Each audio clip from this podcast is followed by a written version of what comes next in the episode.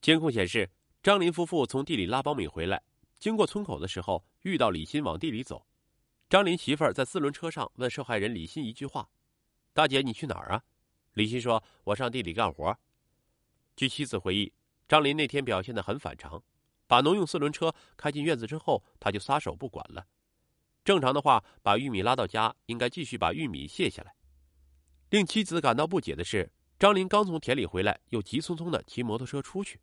他跟他妻子说：“我再到地里看一看。”警方推断，张林去看稻田只是一个借口，他真实的目的应该是追赶独自下地的李鑫。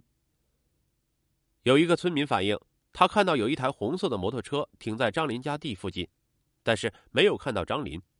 这个情况比较反常，摩托车在这儿，张林去了哪儿呢？更让警方感到可疑的是，就在张林稻田边的小水坑里，居然泡着一把铁锹。显然有人把它扔在这里的。正常话，铁锹应该放在干燥的地方，因为遇水容易生锈。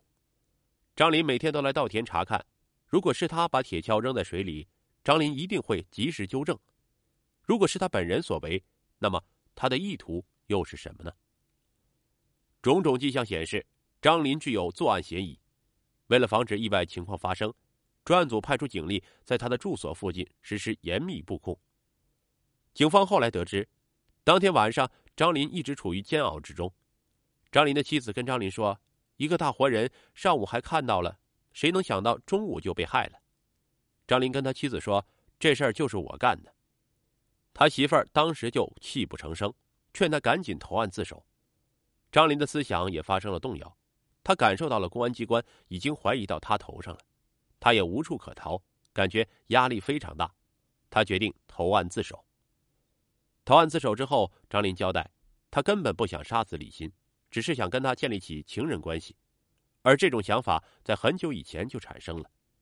张林非常了解李鑫家的情况，李鑫丈夫常年在外打工，李鑫在家抚养两个孩子，很长一段时间来，张林就对受害人李鑫产生非分之想，想跟他发生不正当的关系。张林一直都在积极的示好，因为两家是邻居，张林就时常找机会接近李鑫。但这完全是张林的一厢情愿。张林几次主动的与受害人发生身体接触，但都遭到李鑫的拒绝。李鑫的作风非常正派，人也非常好，没有生活作风问题，一直没有让张林得手。多次遭到言辞拒绝后，张林本来有些心灰意冷了。案发当天，当他得知李鑫一个人去玉米地时，张林心中再次产生了那个邪恶的念头。张林回到家后，迫不及待的骑摩托车。从后面追上了李鑫。李鑫如果意识到张林是奔他而来的，不怀好意，他就应该言辞拒绝，表明自己的态度。然而，面对这份暗藏心机的热情，善良的李鑫并没有多加防范。李鑫万万没想到，这次偶然搭车，在对方的心中产生了一个完全错误的印象。张林觉得他的示好得到了李鑫的默许，再进一步的话，他也不会反对。当时正是农忙季节。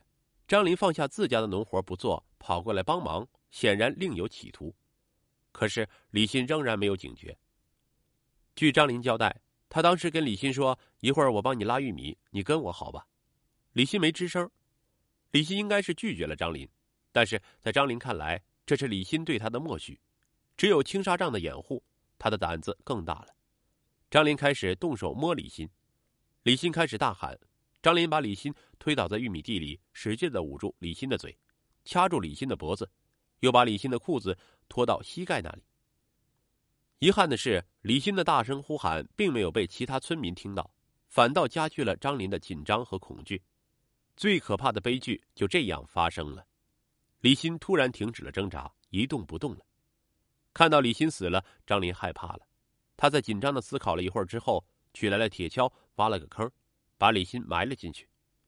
张林以为把人杀害以后埋了，无人发现就能逃脱法律制裁，但他却没有想到法网恢恢，疏而不漏。张林的愚蠢行为直接造成了一个宝贵生命的丧失和两个美满家庭的破裂。